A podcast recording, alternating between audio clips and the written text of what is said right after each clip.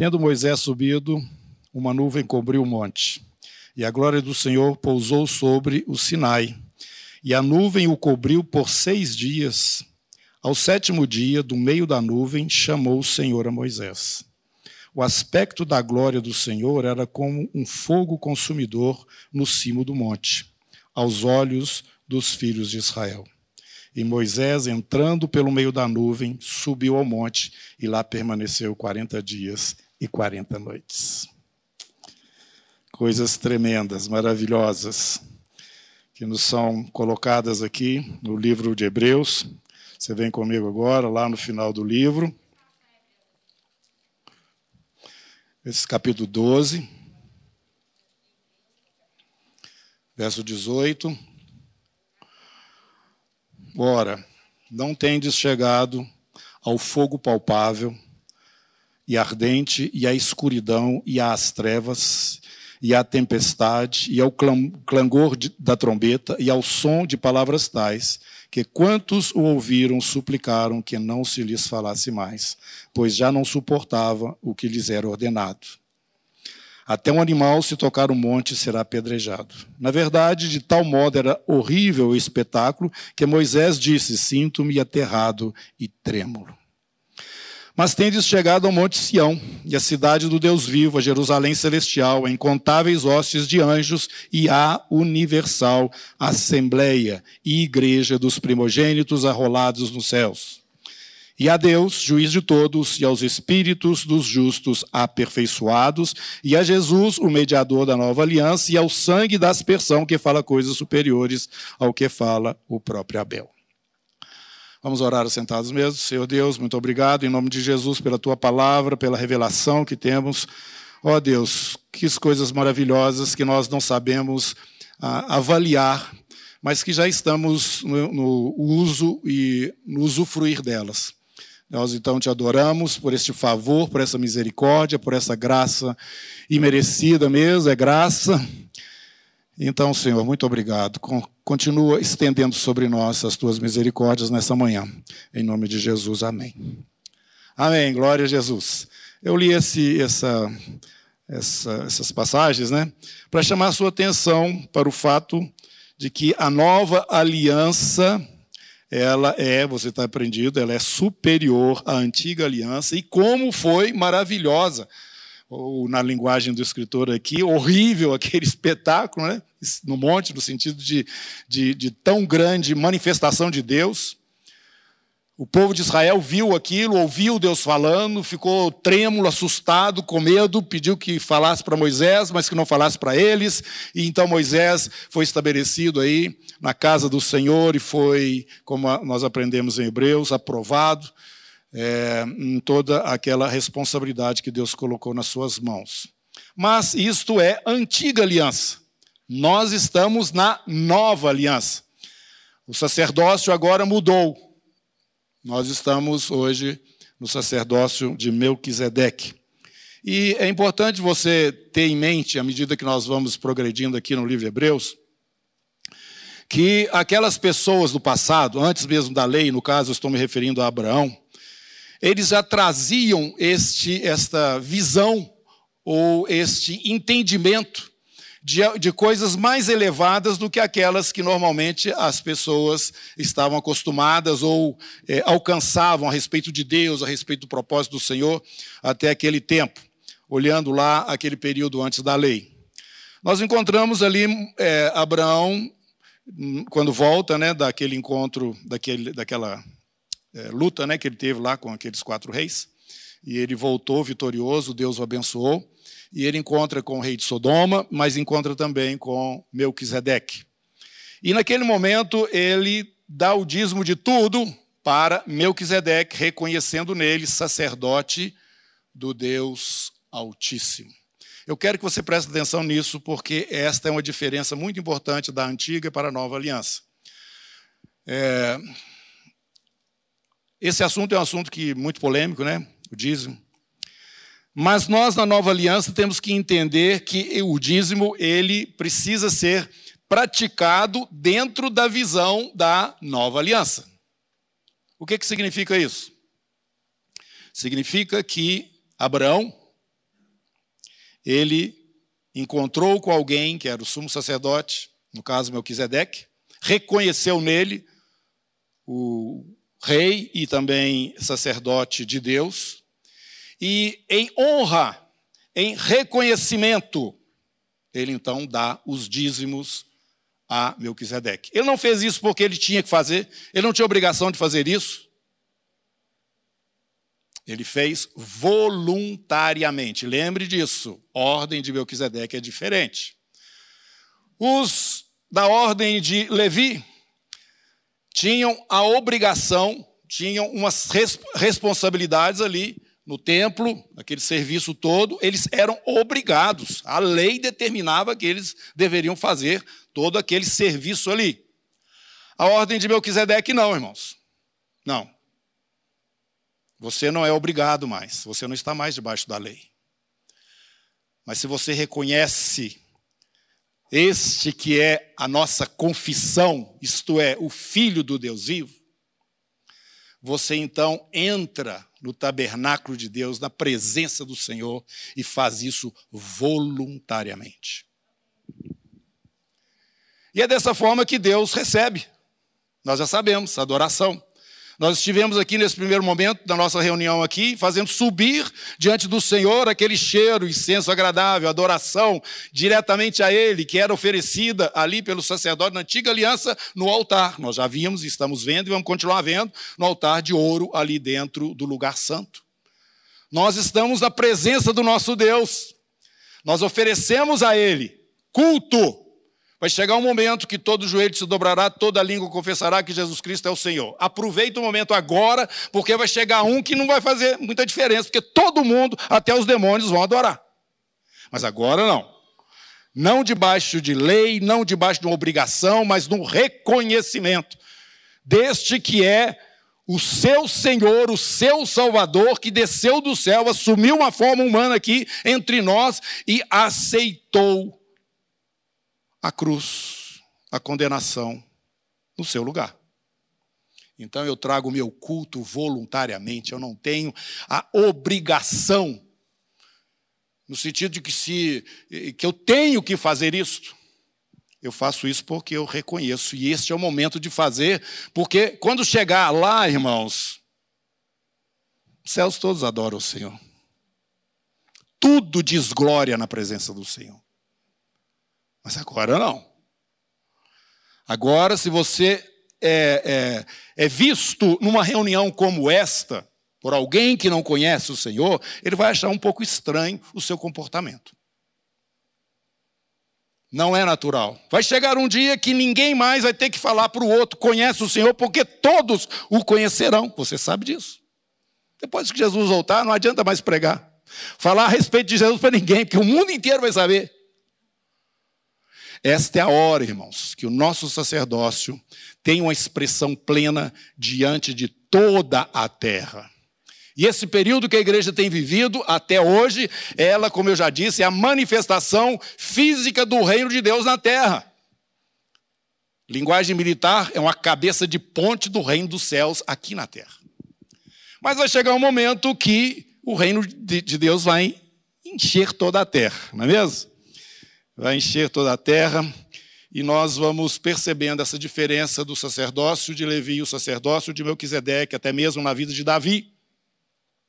Um homem que percebeu isso, assim como Abraão, que viu a cidade, você já leu lá no livro de Hebreus, é, o, a, o compromisso que ele tinha com o Senhor estava baseado em promessas que ele tinha recebido de Deus, e ele caminhava com uma visão clara. Ele não voltava para trás, não é porque ele não teria oportunidade de fazê-lo, mas aquilo que estava diante dele, pela fé, ele já estava percebendo, fazia com que ele fosse perseverante até o final, como ele foi.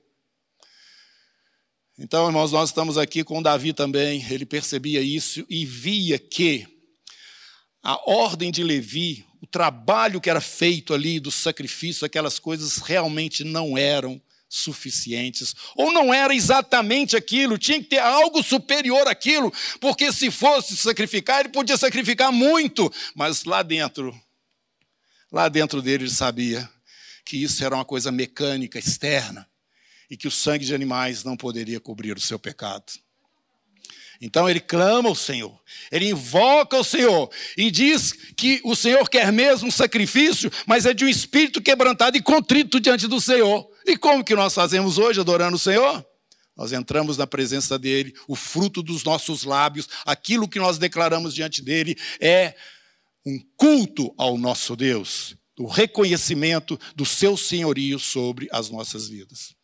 Este homem chegou a dizer o seguinte: A tua graça, Senhor, é melhor do que a vida. Ele experimentou a graça do Senhor. Ele experimentou a graça do Senhor. Quem sou eu, Senhor? Ou quem é o homem para que dele te lembres? E o filho do homem para que o visites? Diante de toda essa criação maravilhosa, o que, é que nós somos? Nada. Mas o Senhor mostrou seu amor para conosco enviando o seu Filho unigênito. Hoje, dentro desta realidade, os sacerdotes, segundo a ordem de Melquisedeque, cultuam ao Senhor. E eu quero então perguntar para você: você tem ciência de que você tem este trabalho que deve ser oferecido voluntariamente? Ou você desconhece isso? Você desconhece que você precisa ter uma vida cheia do Espírito, por isso adora o Senhor. O Espírito conduzindo você, você não vai dar ocasião à carne. Você tem noção de que você precisa chegar aqui junto com os outros irmãos e adorar a Deus.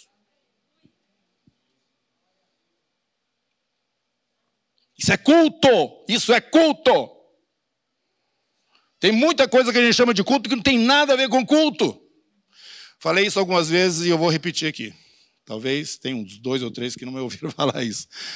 É, um dia eu estava lá na comunidade, quando era ainda lá na Contorno, nós estávamos num momento ali na reunião, e me passou assim um entendimento, uma visão, sei lá.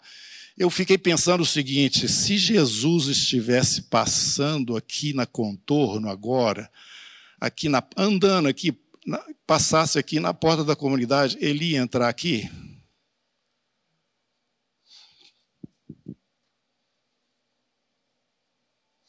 Quando você está em qualquer ato, entre aspas, religioso, alguma coisa que se subentenda que é para Deus, pergunta para ele se ele está realmente naquele negócio. Porque as coisas do Senhor, na ordem de Melquisedeque, não são mecânicas como era na lei. Não. E eu creio que muitos lugares que pretensamente estão se dizendo lugares de culto a Deus, Jesus não entraria lá, não. Sinceramente, não estou sendo demagogo, não. Sinceramente, eu, eu acho que Jesus passaria na porta e não entrava, não. E sem ele, nada faz sentido. Ele que é a nossa confissão. Pedro lá no Cesaré de Filipe. Jesus perguntou para os discípulos quem que vocês, quem que a multidão diz que eu sou. Eles falaram Jeremias, eh, Elias, é um profeta. E Jesus e vocês? Pedro então disse: Tu és o filho do Deus vivo. Pedro, você não sabia disso não. Meu Pai te revelou isso. Essa é a nossa confissão, e Jesus disse: Tu és Pedro, e sobre esta confissão, sobre esta pedra, eu edificarei a minha igreja, e as portas do inferno não prevalecerão contra ela. Qual que é a sua confissão? Jesus, filho de Deus, filho do Deus Altíssimo, essa que é a sua confissão? Você crê de fato que ele morreu e ressuscitou e está sentado à destra do Pai nas alturas? Você crê que o sangue dele realmente purifica os seus pecados? Então adore-o em espírito e em verdade. Salmo 95.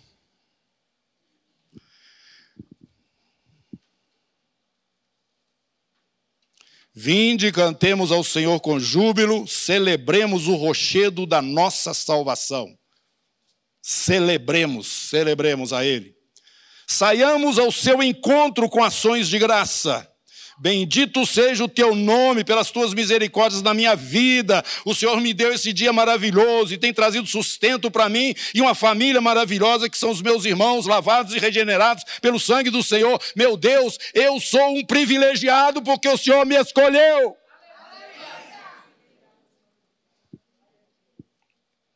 Saiamos ao seu encontro com ações de graça, vitoriemo-lo com salmos, porque o Senhor é o Deus supremo. E o grande rei acima de todos os deuses. Nas suas mãos estão as profundezas da terra e as alturas dos montes lhe pertencem. Quando você sair, irmão, de férias, vai para a praia ou vai para um lugar aí é, onde a natureza é mais palpável, né, mais visível, não é tanto é, cimento e asfalto, né? Começa a observar essas coisas. Começa a observar e ver que todos os artistas, por mais é, é capazes que foram, eles não conseguem retratar exatamente o que os seus olhos estão vendo, a pintura de Deus, a obra de arte de Deus. Eu falei e vou repetir, porque eu acho que preciso repetir. Eu sou uma pessoa que fica impressionado com essa lua que sobe aqui em cima, atrás dessa montanha. Eu vejo aquela bola daquele tamanho subindo aqui, boiando no ar.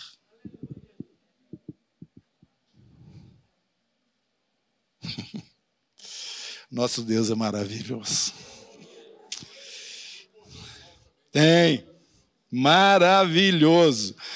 As tonalidades, as cores, né? o mar, a sua vastidão, aquela quantidade de animais marinhos, os grandes, os pequenos, a criação, a vegetação, as tonalidades do céu, as nuvens, meu Deus. Nós estamos perdidos no meio de tanta coisa maravilhosa que é a criação desse Deus, que é o Deus dos deuses, o Rei Supremo. Dele é o mar, pois ele o fez. Obra de suas mãos, os continentes. Tudo isto ele fez. Por isso que lá no capítulo 4, né? É quatro meses, ou cinco, não sei se eu já estou confundindo, acho que é o quatro mesmo. Quando em volta do trono estão aqueles 24 anciãos, os quatro animais, e eles vão dizendo que eles adoravam a Deus, se prostravam diante dele, porque tu criaste todas as coisas e porque o Senhor quis, elas vieram existir, inclusive você. Por isso eu gosto de falar isso. Todo mundo tem direito de existir, porque ninguém se criou. Foi Deus que te fez. Ocupa o seu espaço. Então, meu irmão, você que é da ordem de Melquisedeque, continua lendo, porque está falando aqui no verso 7. Ele é o nosso Deus, e nós, povo do seu pasto de ovelhas de sua mão. Hoje, hoje, esse momento, se ouvirdes a sua voz, não endureçais o coração como em Meribá, como no dia de Massá no deserto, quando vossos pais me tentaram, pondo-me à prova, não obstante terem visto as minhas obras.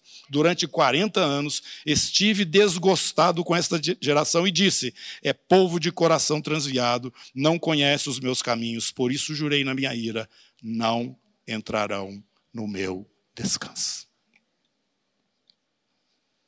não entrarão no meu descanso. Capítulo 3 de Hebreus.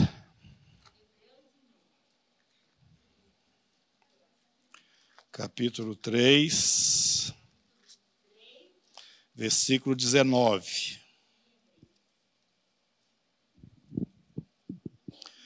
Vemos, pois, que não puderam entrar por causa da incredulidade.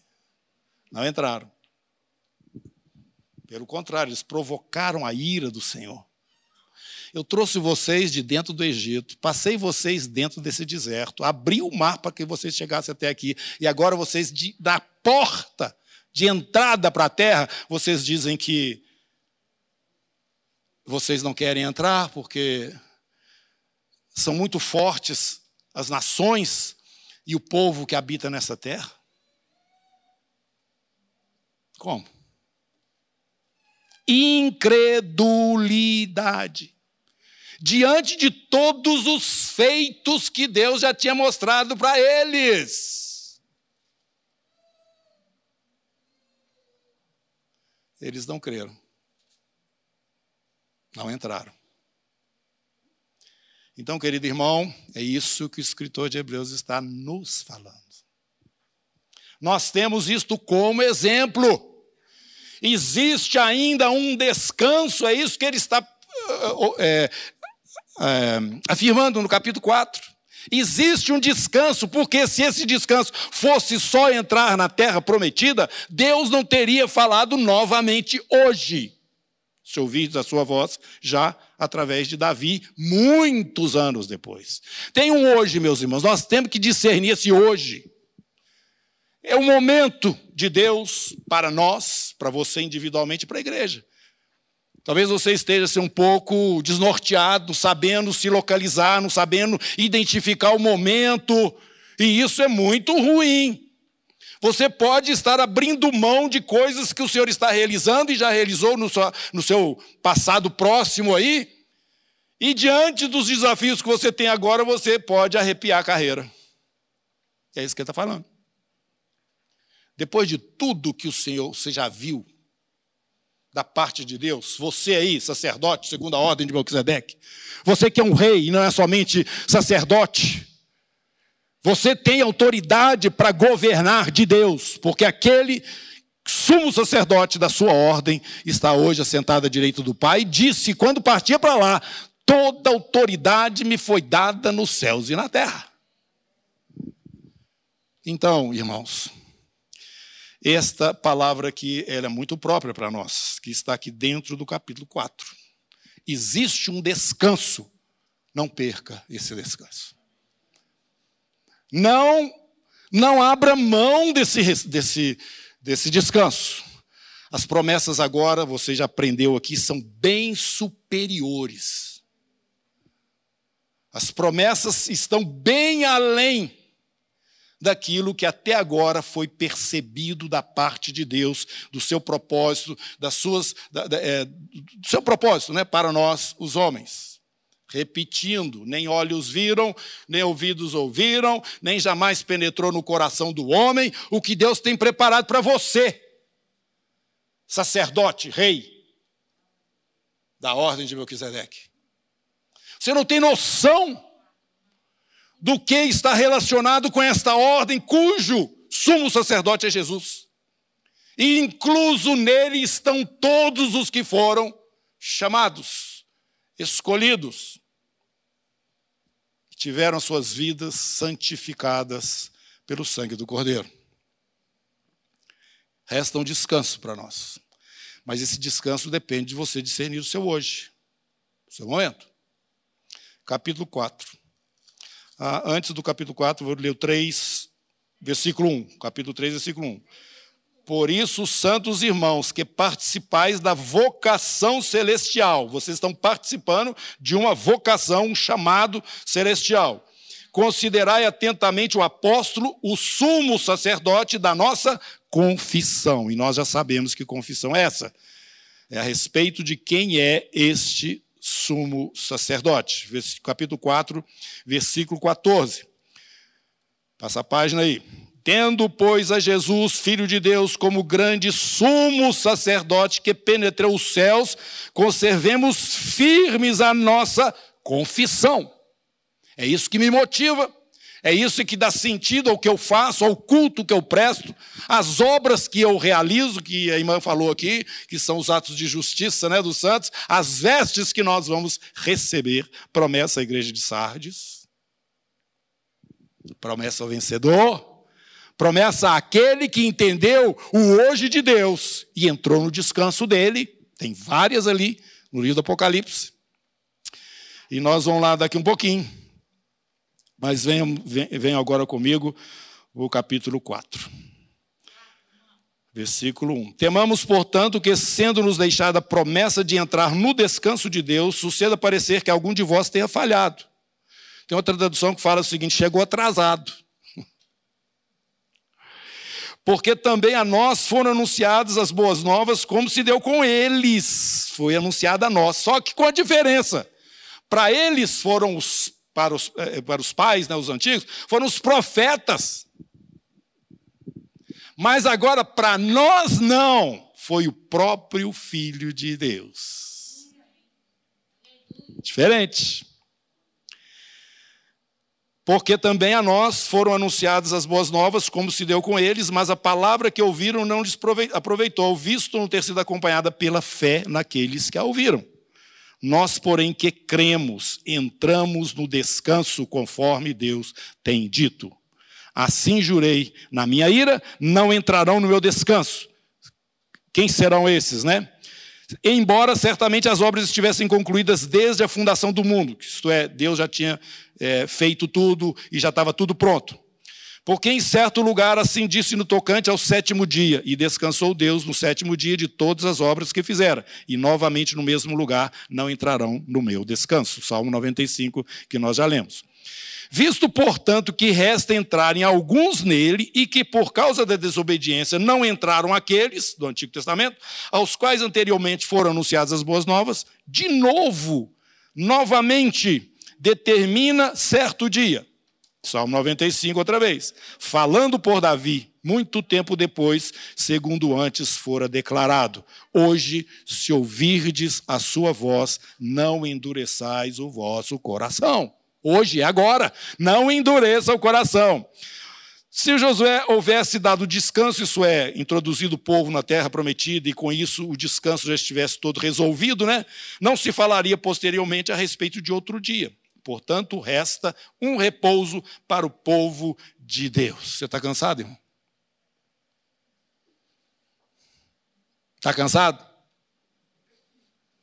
Eu estou. Mas não vou parar, não. Aí aquele negócio brasileiro não desiste nunca, né? Mas não é por causa disso, não. É porque eu tenho a visão da promessa do Senhor. A minha confissão é Jesus, o Filho de Deus. E em cima desta confissão eu vou prevalecer enquanto aqui, como sacerdote e rei do Deus Altíssimo. E ele continua nos falando o seguinte: porque aquele que entrou no descanso de Deus, também ele mesmo descansou de suas obras como Deus das suas. Esforcemos-nos, pois, por entrar naquele descanso, a fim de que ninguém caia segundo o mesmo exemplo de desobediência, porque a palavra de Deus é viva e eficaz, mais cortante do que qualquer espada de dois gumes, penetra até o ponto de dividir alma e espírito, juntos e medulas, e é apta para discernir os propósitos e os pensamentos do coração do homem. Olha, o que está nos falando aqui, irmãos, é que nós temos que andar na luz, totalmente transparentes, porque o Senhor nos percebe nas coisas mais profundas do nosso ser. Estamos diante desta realidade, vendo a nossa fragilidade, realça muito mais a obra do nosso sumo sacerdote, que entrou lá na presença do Pai, levando o seu próprio sangue. Por isso, no versículo 16, a versículo 15, porque não temos o sumo sacerdote que não possa compadecer-se das nossas fraquezas, porque diante desse Deus maravilhoso, poderoso e que conhece todas as coisas e que me discerne em tudo, até naquilo que eu vou pensar e não pensei ainda, eu tenho um sumo sacerdote que pode compadecer-se da minha fraqueza. Ele foi tentado em todas as coisas, à minha semelhança, mas ele não pecou. Acheguemos-nos, portanto, confiadamente junto ao trono da graça, a fim de recebermos misericórdia e acharmos graça, melhor do que a vida, lembra? Para socorro em ocasião oportuna. Não tem desculpa para você. Ah, estou cansado agora, vou sentar aqui. Seja o que Deus quiser. Não. O que Deus quer, você já sabe. Ele quer que você persevere com fé nas suas promessas. Tem diante de você um descanso. Não para agora, não. Ser fiel até a morte, como em Esmirna. Eu vou te dar a coroa. Não abra mão. Capítulo 7 do Apocalipse.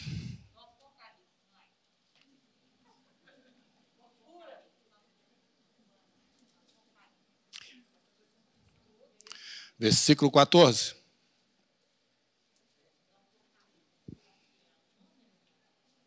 Respondi-lhe. Eu vou ler o 13 para também para ficar mais é, completo aqui o entendimento. Um dos anciãos, João estava lá na presença do Senhor, diante do trono, né? E tinham lá os 24 anciãos, e Deus estava está segurando um livro ali, na sua mão. Um dos anciãos tomou a palavra, dizendo: Estes que se vestem de vestiduras brancas, tinha uma multidão lá, né? De onde que eles vieram? Estavam na frente do trono. Respondi-lhe, meu senhor, tu o sabes. Ele então me disse: São estes os que vêm da grande tribulação. Lavaram suas vestiduras e as alvejaram no sangue do Cordeiro. Razão porque se acham diante do trono de Deus e o servem de dia e de noite. Onde? Onde? No santuário. Você lembra dos três objetos que estão ali naquele lugar? Eles estão trabalhando, servindo ao Senhor no santuário. E aquele que se assenta no trono estenderá sobre eles o seu tabernáculo. O santo dos santos vai se expandir sobre o lugar santo. Haverá transformações mesmo no céu, viu, irmãos? No novo céu e na nova terra, a Nova Jerusalém, ela vai ser diferente desta Nova Jerusalém que está no céu ainda, que está lá no céu, lugar do trono de Deus. Mas no novo céu e na nova terra, Deus vai alterar a geografia do céu. Tá? Estou só adiantando algumas coisas aqui, que a gente depois, se quiser, vai entrar mais profundamente no livro do Apocalipse. Mas aqui nós estamos vendo que o Senhor está estendendo sobre eles as suas vestes. Vocês lembram do trono sobre esse lugar? Que é o tabernáculo de Deus? Aquele que se assenta no trono estenderá sobre eles o seu tabernáculo. A visão é de uma galinha abrindo as asas em cima dos seus pintinhos. Jamais terão fome, olha o descanso nunca mais terão sede. Não cairá sobre eles o sol, nem ardor algum, pois o cordeiro que se encontra no meio do trono os apacentará e os guiará para as fontes da água da vida. No céu agora, a árvore da vida está no paraíso, mas no novo céu e na nova terra ela vai estar dentro da cidade capítulo 7, finalzinho, e Deus lhes enxugará dos olhos toda lágrima. Tenho descanso, irmão. Tenho descanso nesse lugar quentinho da presença, da intimidade de Deus para nós, o seu povo. E eu queria então aquecer o seu coração para te despertar para mais com mais vontade ainda, ir para o livro de Hebreus e buscar as revelações que Deus tem para nós, porque Ele está nos revitalizando nesses dias. O Espírito de Deus está vindo sobre a sua igreja e reanimando, reavivando a sua igreja. Nós estamos entrando para dentro de um avivamento muito grande que o mundo vai ver. Pode parecer um absurdo o que eu estou falando, tendo o mundo do jeito que está. Tá? Antes que venha o grande e terrível dia do Senhor, vai vir a oportunidade. Capítulo 2, 2 Tessalonicenses está explicando isso lá. Então vamos caminhar nesta expectativa e esperança, mas além do momento, entendendo o nosso hoje, nós estamos vendo as promessas do Senhor, o descanso que Ele tem preparado para aqueles que creem. Curva sua cabeça, vamos orar. Senhor Deus, eu quero te agradecer mais uma vez, porque a tua palavra, como o salmista fala, ela é, é mais doce do que o destilado dos favos. A revelação que o Senhor traz para nós, ó Deus, consola o nosso coração. E nós, dentro desta visão, Senhor Deus, nós abstraímos de tanta calamidade em torno de nós, porque estamos vendo como aqueles irmãos que fazem parte daquela galeria da fé ali do capítulo 11 de Hebreus estão vendo muito além do seu momento. Isto porque eles estavam discernindo o seu hoje e tinham expectativa nesse descanso. Nós te agradecemos porque estamos incluídos nisso. E numa posição tão mais alta do que eles, ó Deus, que eles têm que nos aguardar para usufruir este momento glorioso, Senhor. Muito obrigado por tão grandes coisas. Me ajuda a entendê-las mais, assim como os irmãos aqui nesse ministério e toda a tua igreja também, em nome de Jesus. Amém.